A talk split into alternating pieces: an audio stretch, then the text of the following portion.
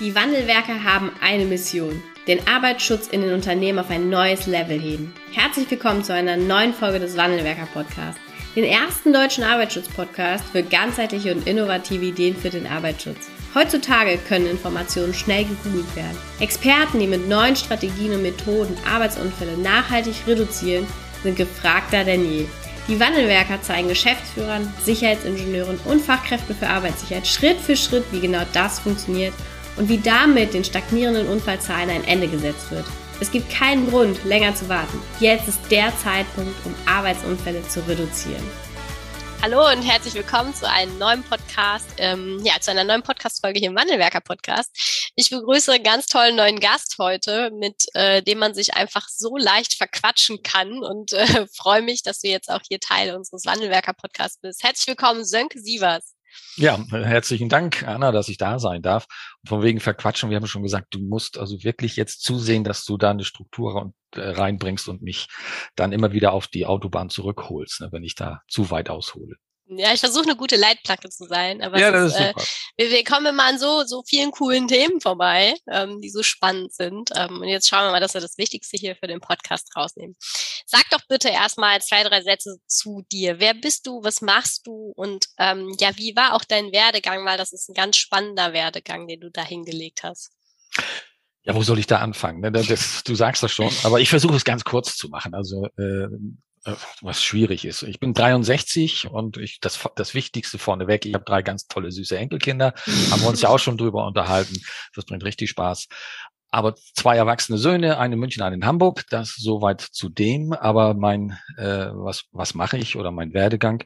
Ich komme aus dem Handwerk, bin äh, vom Handwerk aus dann in die Großchemie gegangen mit sehr viel Respekt auf Montage zuerst und habe dann in, in der Großchemie angefangen in der Instandhaltung und ja, da bin ich äh, fast 28 Jahre geblieben. Hab dann am Anfang, wie ich dann das Werk betreten habe und mir das angeguckt habe und gesagt, boah, so die Instandhaltung hier, das kannst du auch. Und äh, knapp 20 oder etwas über 20 Jahre später hab, war ich Instandhaltungsleiter und habe äh, 150 Mitarbeiter gehabt und wir haben die Instandhaltung ein, eines Werkes mitgeleitet. Ja, danach, äh, wenn es dem Esel zu gut geht, dann geht er aus Eis, wie, wie man so schön sagt. Dann bin ich 2008, da habe ich mir gesagt, Mensch, hier hast du äh, jetzt so alles erreicht. Ähm, der Wandel war da auch äh, im Bayerwerk schon da. Und da habe ich gesagt, okay, mach's noch mal was ganz Neues. Ich komme nun aus der Elektrotechnik, bin dann zum einem Maschinenbauer gegangen und habe da einen Service äh, in, in, äh, in der Dachregion aufgebaut für einen Pumpenhersteller ähm, zum Mittelständler, also weg vom Konzern. Wenn man ursprünglich sieht, Handwerk, Konzern, Mittelständler, 1600 Mitarbeiter weltweit und habe da den Service geleitet. Das habe ich knapp zehn Jahre gemacht, bis wir dann von Amerikaner gekauft wurden und da dann wieder eine Konzernstruktur bekam. Die Integration habe ich noch mitgemacht. Super, super spannend. Auch zum Thema Safety. Äh, ich dachte schon, ich wäre super, super, super drauf, was äh, Arbeitssicherheit anbelangt und wurde dann von den Amerikanern ein, noch ein klein wenig eines Besseren belehrt.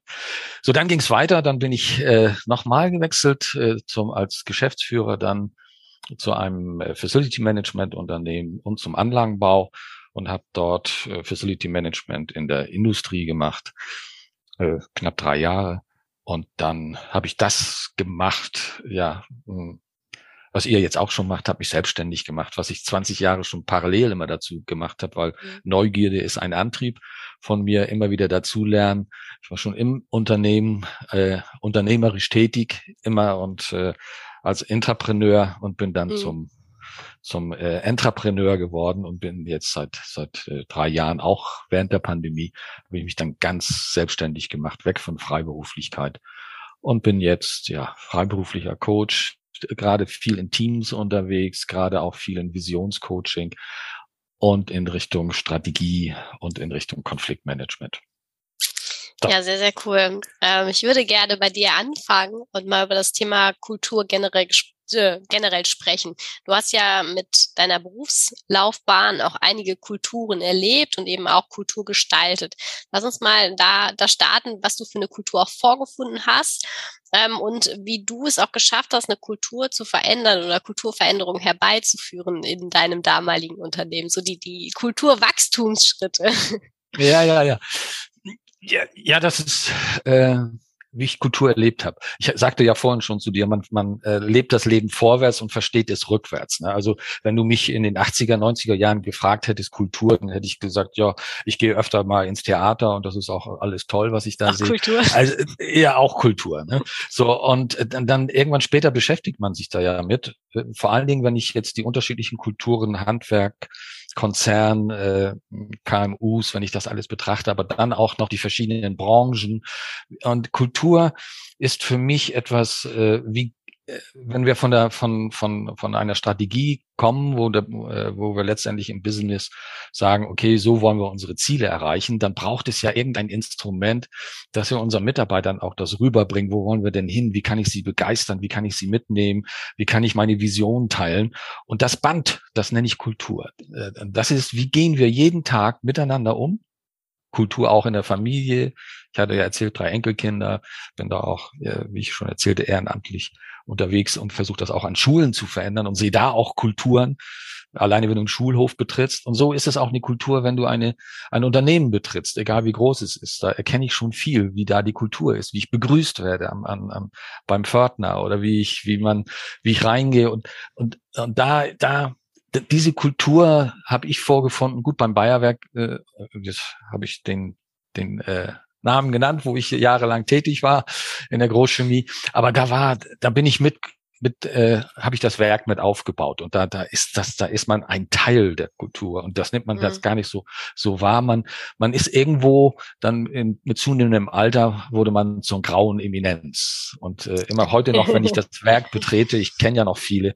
Und man man verlässt irgendwann dann das Werk nicht als, als Mitarbeiter oder man hinterlässt eine Stelle, sondern man hinterlässt da etwas, was viel mit, mit Nähe, Wärme und mit, mit Menschlichkeit zu tun hat. Und das war eine, eine tolle Kultur. Das war eine Familie.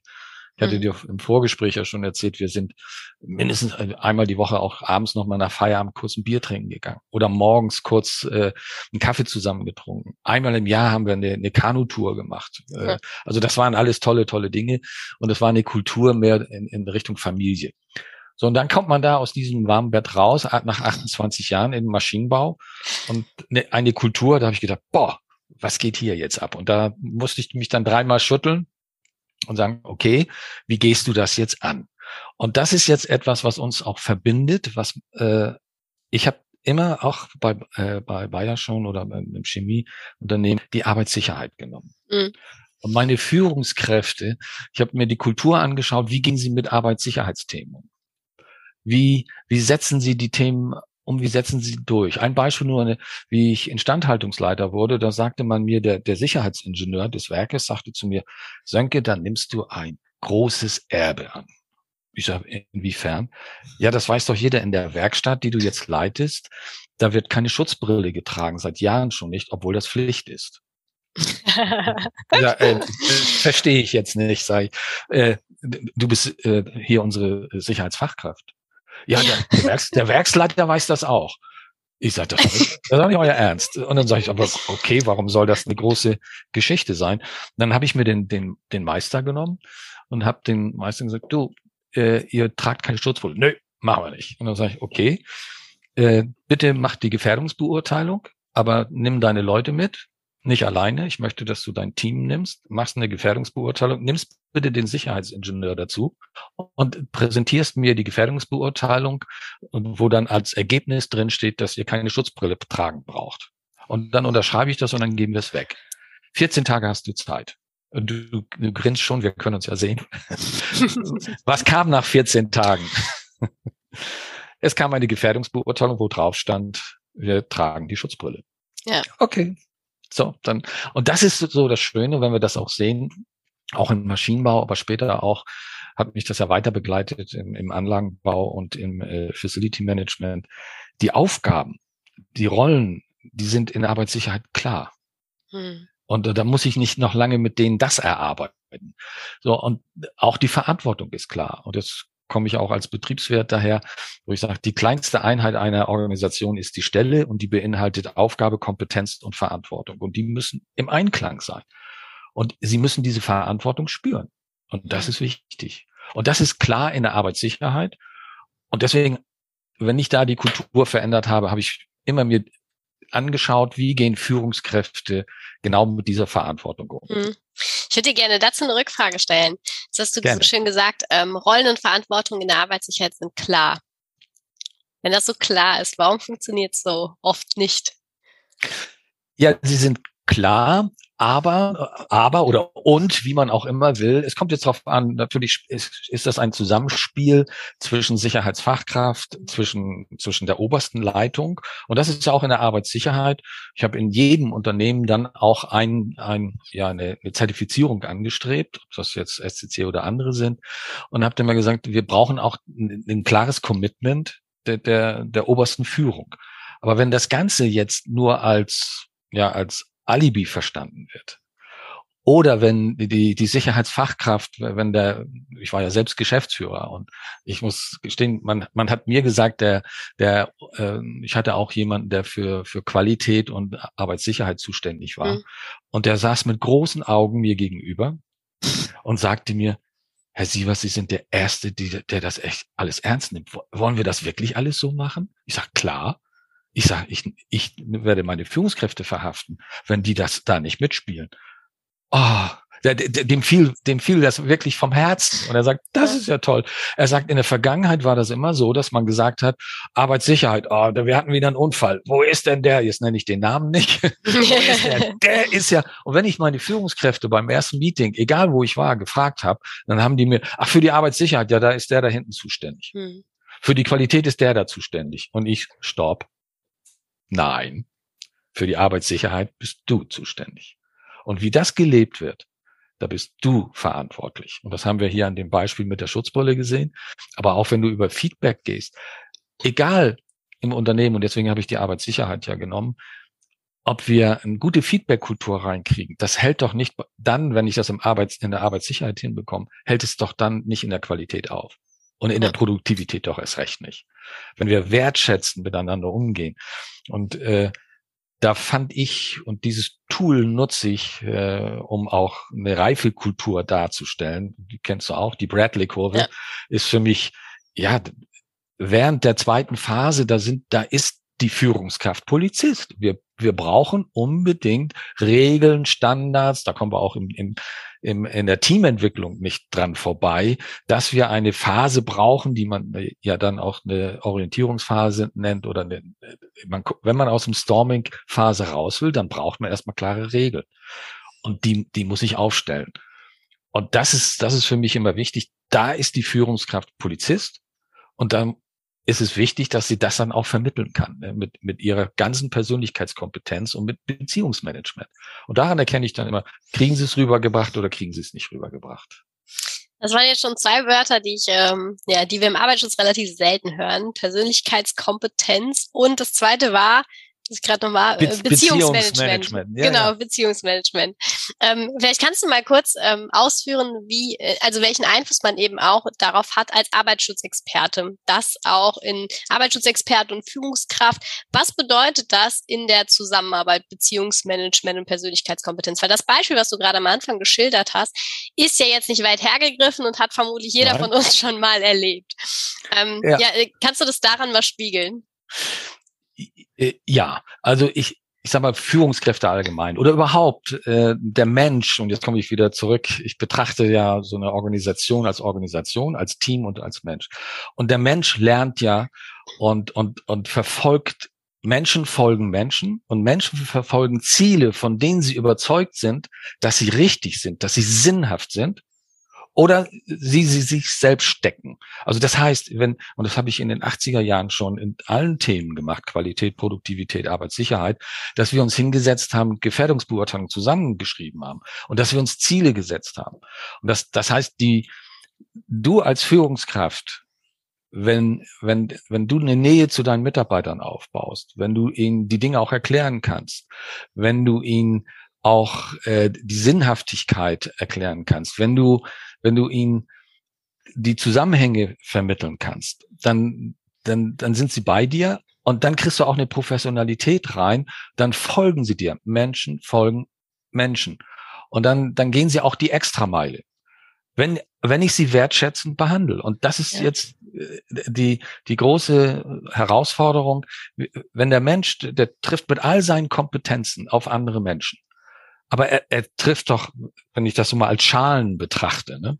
Äh, mhm. er trifft doch nicht mit der Methodenkompetenz oder mit der, mit der, mit der Fachkompetenz auf den anderen. Ja gut, das sind ein paar Nerds, die dann kommen und, und dann in Bit und Bytes sich unterhalten, ohne jemanden dazu nähe treten zu wollen. Aber wir treten doch erstmal, wenn wir uns treffen, ob als Kassiererin, ob im, im Straßenverkehr oder sonst wo, wir treffen erstmal mit unserer Persönlichkeitskompetenz auf den nächsten. Und da kommt es drauf an, Krieg oder Frieden. Und da kommt es drauf an, verstehe ich den anderen, will ich ihn verstehen? Oder will ich ihn erziehen? Und das ist ja etwas, auch in der Arbeitssicherheit, wir sollten nie erziehen, sondern mhm. überzeugen. Mhm. Und das heißt, klare Regeln aufstellen. Dann auch mit dieser, ja, wie ich das nenne, Beziehungsmanagement zu gucken, wie, wie ticke ich dann selbst? Wie wirke ja. ich, wie wirke ich selbst auf andere? Und wenn ich das äußere Spiel mit anderen verstehen will, muss ich mein inneres Spiel selbst ja erstmal verstehen. Und ich, ich weiß, was für ein Typ ich bin. Das erzählen mir meine Kinder jeden Tag. Meine Enkelkinder auch schon. Ich habe manchmal so gesagt, auch in Unternehmen. Da, äh, ich habe hier auf der auf der Stirn draufstehen, äh, gib mir Feedback, weil jeder hat mir Feedback gegeben finde ich auch toll. Und die Mitarbeiter, ob ich Geschäftsführer war oder so, die haben mich dann später, wenn ich mit ohne äh, Sicherheitsschuhe in die Werkstatt wollte, dann gucken sie, Herr Sievers, und ich sage, oh ja, Entschuldigung, Entschuldigung. Und wenn du diese Kultur hinkriegst und dieses Vertrauen zu den Leuten hinkriegst, ja, ey, dann kriegst du, äh, ich habe mal einen Vortrag gehalten vom Maschinenbauforum vor 500 Ingenieuren, Serviceleitern und was weiß ich. Und da hat mich tatsächlich einer gefragt, und äh, Herr Sievers, sind Sie wirklich der Meinung, dass man mit Arbeitssicherheit Mitarbeiter motivieren kann? Und sage ich, klar. Man kann die Mitarbeiter mit allem motivieren, wenn man davon überzeugt ist. Und das ist doch ganz entscheidend. Und ich habe es in den 80er Jahren und auch in anderen, in allen Branchen erlebt, da kommt dann irgendjemand rein und sagt, der Vorstand oder der CEO oder wer auch immer hat sich was einfallen lassen. Wir wollen das und das jetzt einführen. Und dann habe ich immer gesagt, stopp, gehen Sie nochmal wieder raus und kommen Sie nochmal wieder rein. Wenn du selbst nicht von überzeugt bist, wie willst du denn andere davon überzeugen? deswegen ähm, ähm, alle Geschäftsführer, CEOs und äh, Führungskräfte dieser Welt, ihr müsst von den Dingen, wenn du Dinge tust, tu sie mit Liebe und Hingabe oder lass sie sein. Weil ja. die Mitarbeiter merken das. Ja. Und deswegen authentisch in der Rolle sein. Und, äh, die, und das kannst du nur als Führungskraft, das ist meine große Erwartungshaltung. Äh, wenn du dein, deine Persönlichkeitskompetenz, wenn du dein Beziehungsmanagement dir bewusst machst, wenn du deine, dir deine Außenwirkung bewusst bist. Und das habe ich trainiert, äh, egal wo, mit meinen Führungskräften. Die mussten zwei Tage im Jahr immer mit mir verbringen, 16er Gruppen. Und dann haben wir, haben wir Rollenspiele gemacht. Wir, wir sind hingegangen und auch gerade was, äh, wenn, wenn ich irgendetwas anspreche in Richtung Arbeitssicherheit, wie mache ich das? Mhm. mhm. Und deswegen, das ist, ja, das ist das A und O, nicht nur in der Arbeitssicherheit, sondern für ein erfolgreiches Gelingen in der Arbeitswelt ist Persönlichkeitskompetenz, Beziehungsmanagement das A und O. Ja. Was letztendlich dann Kultur macht. Mhm. Und eine Kultur hin, und da kommen wir wieder zur Bradley-Kurve, raus aus der zweiten Phase, da wo ich Polizist bin, in die dritte Phase, die Sinnhaftigkeit erklären und jeder Einzelne macht mit, bis hin zur lernenden Organisation, aber das nicht mit Druck, sondern ja. mit Sog, mit Sog. Und wenn man am rechts an der Bradley-Kurve ein, ein Sog erzeugen will, dann braucht es eine Vision. Und, und ich, alleine, wenn ich mit vielen auch Führungskräften, auch mit vielen äh, Geschäftsführern rede und die auch gerade jetzt, auch wenn, wenn wir in der Chemie sind, wenn die mir sagen, er sieht das also die Vision, äh, äh, Vision Zero ist doch totaler Quatsch, das kann doch gar nicht funktionieren. Unfälle passieren doch immer. Ich sage, stopp, stopp, stopp. Unfälle passieren nicht.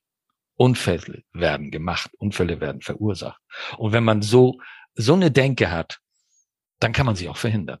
Mhm. Aber wenn du hingehst, von vornherein schon, in deinem Mindset, das ist Blödsinn, ja, dann spüren das die Mitarbeiter doch. Ja. Wenn du da nicht von überzeugt bist, dann, dann kannst du auch keine anderen überzeugen. Ja.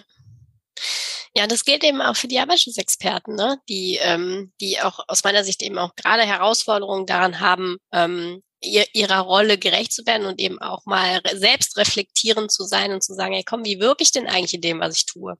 Und das einfachste Beispiel, was wir immer erleben, ist ähm, das, das Beispiel der Begehung. Also wie wirke ich denn auf meiner Begehung, wenn ich mit meinem, und das ist heute noch Realität, mit meinem Klemmbrett oder meinem Papierzettel durch die Anlage gehe ähm, und meine Häkchen dahinter mache. Wie wirkt das? Und kann ich mit dieser Wirkung das erzeugen, was ich eigentlich haben möchte? Das ist aus meiner Sicht völlig, völlig ähm, konträr zueinander. Und trotzdem Absolut. ist es die absolute Realität, die da draußen jeden Tag genauso stattfindet.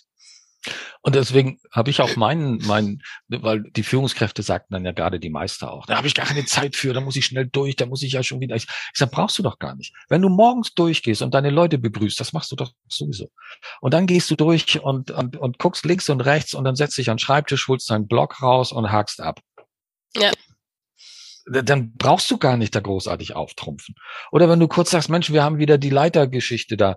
Äh, wer macht das diese Woche? Äh, können wir uns kurz mal drüber unterhalten. Wer macht das diese Woche? Gut, sag's mir Bescheid, ich komme dazu. Ey, und dann läuft das doch. Ja. Muss da nicht, man muss da, wie der Katholik sagt, kein Pontifikalamt draus machen.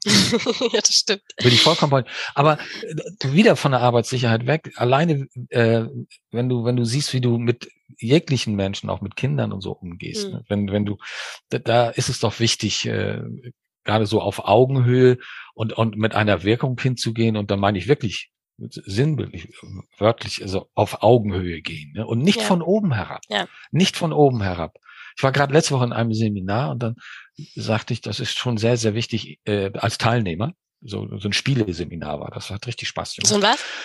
Spieleseminar. Spieleseminar. Ne? Ja, ja, wie man mit Spielen auch, äh, sag ich mal, so einige er Erkenntnisse dann so den ah, okay. Teilnehmern sehr schön rüberbringen kann. Ne? Und da sagte ich auch, aber das Wichtigste ist im Umgang miteinander ist schon, ich bin okay, du bist okay. Und da sagte mir ein, ein, ein auch ein, ein aktiver Coach, sagte, ach, wenn, das ist ja ein bisschen wenig. Habe ich ihn nur angeguckt, wie?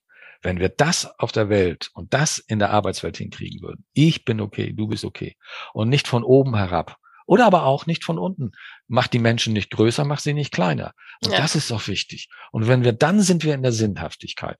Und dann können wir auch von Phase zwei in Phase drei springen, indem wir nämlich dem anderen, so wie er das erklärt haben möchte, ihm die Sinnhaftigkeit rüberzubringen. Mhm. Ohne, äh, ich nenne das mal so, wie wir Norddeutschen äh, reden, großkotzig rüberzukommen. Ne? Ja, ja. Und das geht, also der, ja ich lerne nur, wenn der Gegenüber, und das kenne ich aus der eigenen Schulzeit, obwohl die schon lange her ist, ich, äh, du lernst doch nur, wenn der Gegenüber dir sympathisch ist. Ich, ich hatte in, in, in der achten Klasse, glaube ich, eine, eine, eine fünf in Englisch und in der neunten Klasse kam, da kam sie. ja. Anna, soll ich weiterreden? Ja, ich was war's dann? Kam, ja, eine zwei. Ne, zwei. Ja, ich habe so aufgepasst im Unterricht. Ich habe die Hausaufgaben gemacht. Immer wenn Ilka reinkam, dann strahlte mein Herz und und ich sag Ilka, ja, ich höre dir zu.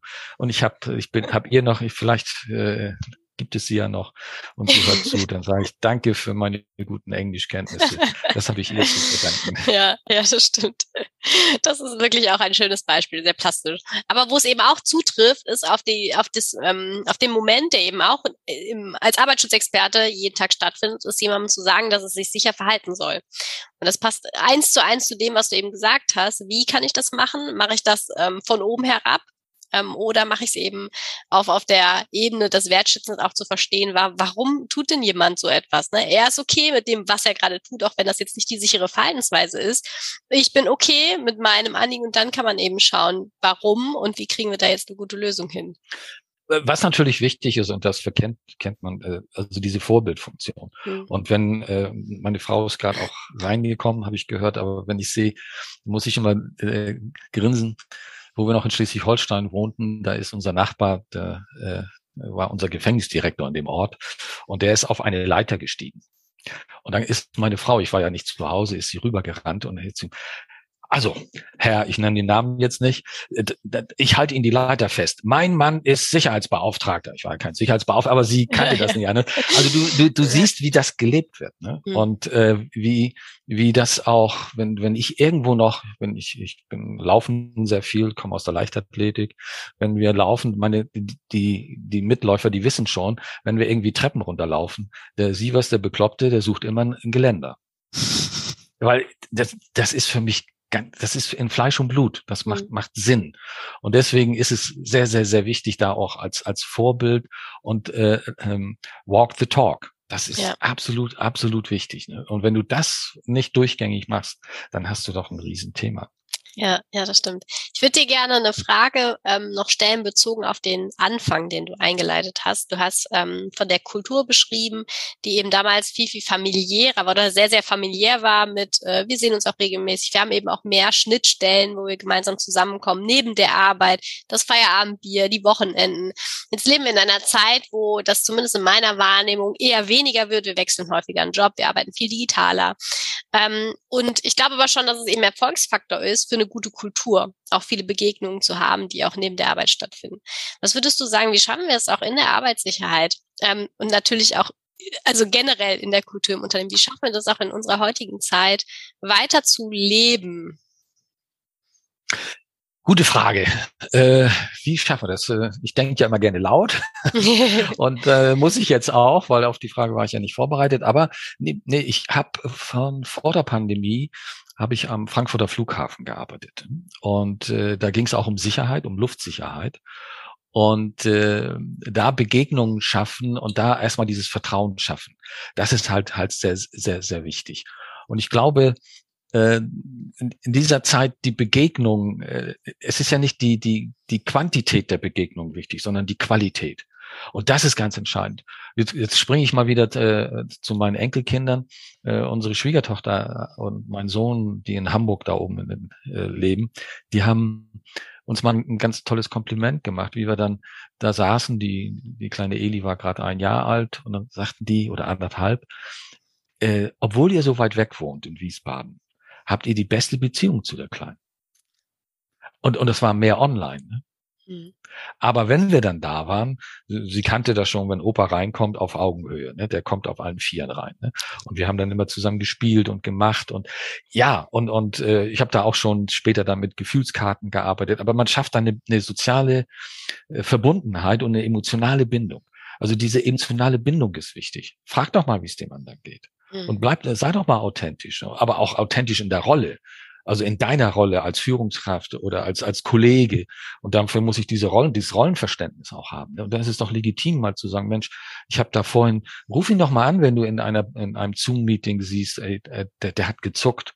Der einzige, der nicht lügen kann, ist der Körper. Und das sehe ich doch, ob jemand das ehrlich meint, ob er, ob er, ob er Schmerzen hat oder ob er vor, vor Freude jetzt sagt, Mensch, es ist toll, dass wir endlich äh, uns nicht mehr sehen. Aber das, das merkt er doch. So, und dann ruf ihn doch mal an und dann, dann sag ihm das doch. Also wichtig ist, bei allen Begegnungen, die wir mit Menschen haben oder äh, egal in, in welchem Kontext das ist, ist doch wichtig, dass es, dass es eine, eine Qualität hat. Und da sind wir wieder bei Persönlichkeitskompetenz und bei Beziehungskompetenzen. Und was, und da bin ich ja auch als, als Mediator so unterwegs. Und was ich merke, ist, dass wir, wir Menschen denken immer, wir können kommunizieren. Aber wir haben eine unbewusste Inkompetenz.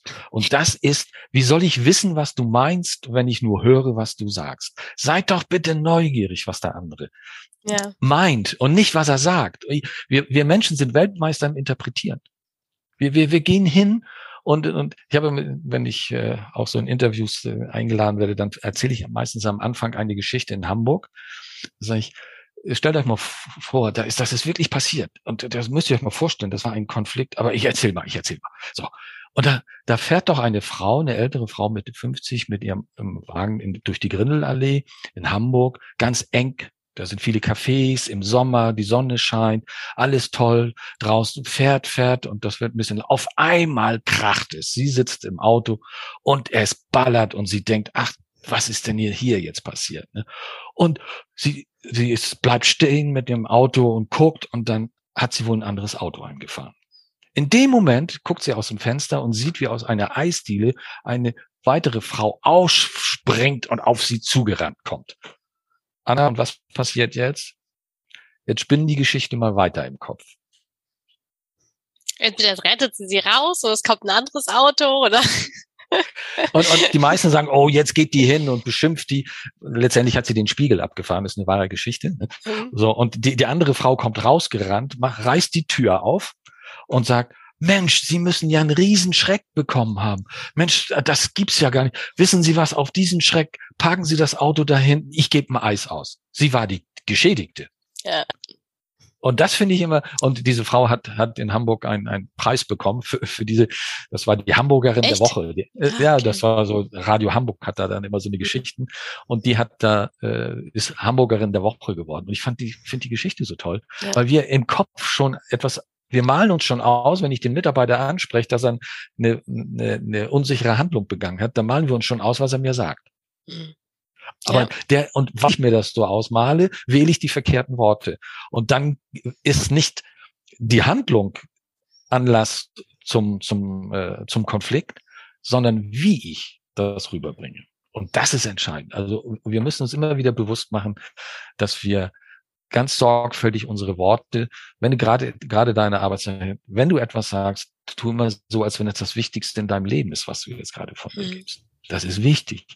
Und ich bin mal, in, im Bayerwerk war das noch rausgekommen aus, aus einer aus dem Messwartengebäude und sah, wie ein Kollege, aber nicht von äh, ein, äh, äh, aus dem Labor, ein, ein Laborkollege dabei war, 40 Liter Gasflaschen äh, in, in so einem Ständer reinzusortieren. Mit Turnschuhen. Und ich gehe da vorbei. Es, es war ja nicht mein, mein Mitarbeiter, also nicht in meinem Aufgabengebiet. Und ich ging dann schon weiter und dann habe ich überlegt, nee, das, das, das kann ich mit mir, mit meinem Gewissen nicht vereinbaren, dass ich da jetzt weggehe. Und dann bin ich zurück und, und sprach ihn auch direkt an und ich sage, Rüdiger, ich weiß ja, dass du Fußball spielst im Verein. Und ich sag, ich, ich wäre jetzt schon fast weggegangen. Aber ich könnte es mir nicht verzeihen, wenn ich nächste Woche höre, hast du schon gehört, der Rüdiger, der doch beim TSV spielt, der kann nicht mitspielen, der, ihm, dem ist eine Flasche auf Fuß gefallen und der, der kann jetzt nie wieder Fußball spielen. Und ich sage, ich hätte das verhindern können, indem ich dir das sage. Du musst jetzt wissen, was du tust. Aber ich wollte zumindest dir sagen, ich finde das nicht in Ordnung. Ja. Der, der, hat mich angeguckt wie ein Auto ne? und hat ja. gesagt, okay, ich sagte, danke, danke. Und, dann, und das ist das, was ich denke, ist wichtig, dass man auch so dieses, dieses gemeinsame Ziel sind doch nicht äh, auch Vision Zero, weil das ja auch, äh, auch nachher letztendlich ein Kostenfaktor ist. Aber es sind auch Schmerzen, die dahinter stecken. Und ich hätte das verhindern können. Und kann ich das mit mir, mit, mit meinem, mit meiner Professor Hüter sagte, das ist schon mit meiner Würde vereinbaren. Ja. Nee, kann ich, kann ich nicht. Ja. Ich bin schon hinter, da war ich im Facility Management und da sieht man die Autos ja von, von dieser Firma.